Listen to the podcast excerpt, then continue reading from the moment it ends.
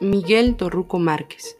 Inició sus actividades profesionales en la industria turística desde su época de estudiante en el Hotel del Paseo, de la Ciudad de México en 1971.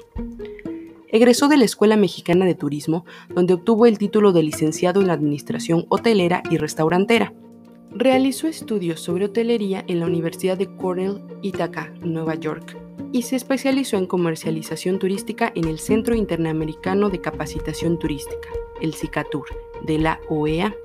En el ámbito hotelero ocupó el cargo de presidente nacional de la Asociación Mexicana de Hoteles y Moteles durante el periodo 2000-2004. A lo largo de estos cuatro años consolidó y unificó a esta organización al pasar de 60 a 101 asociaciones filiales en todo el país e incluso la hizo trascender en el ámbito internacional al presidir y fundar la Confederación Latinoamericana de Asociaciones de Hoteles y Restaurantes y al asumir también la vicepresidencia para América Latina de la Asociación Internacional de Hoteles y Restaurantes. En la administración pública se desempeñó en la Secretaría de Turismo como director general de normatividad y capacitación turística.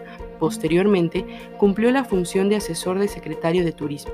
En aeropuertos y servicios auxiliares tuvo el cargo de subgerente de capacitación y desarrollo. Fungió como catedrático y subdirector de la Escuela Mexicana de Turismo.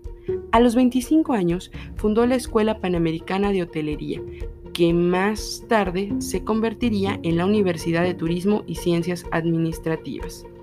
Miguel Torruco Márquez creó la Asociación Mexicana de Centros Académicos Particulares de Turismo en 1991.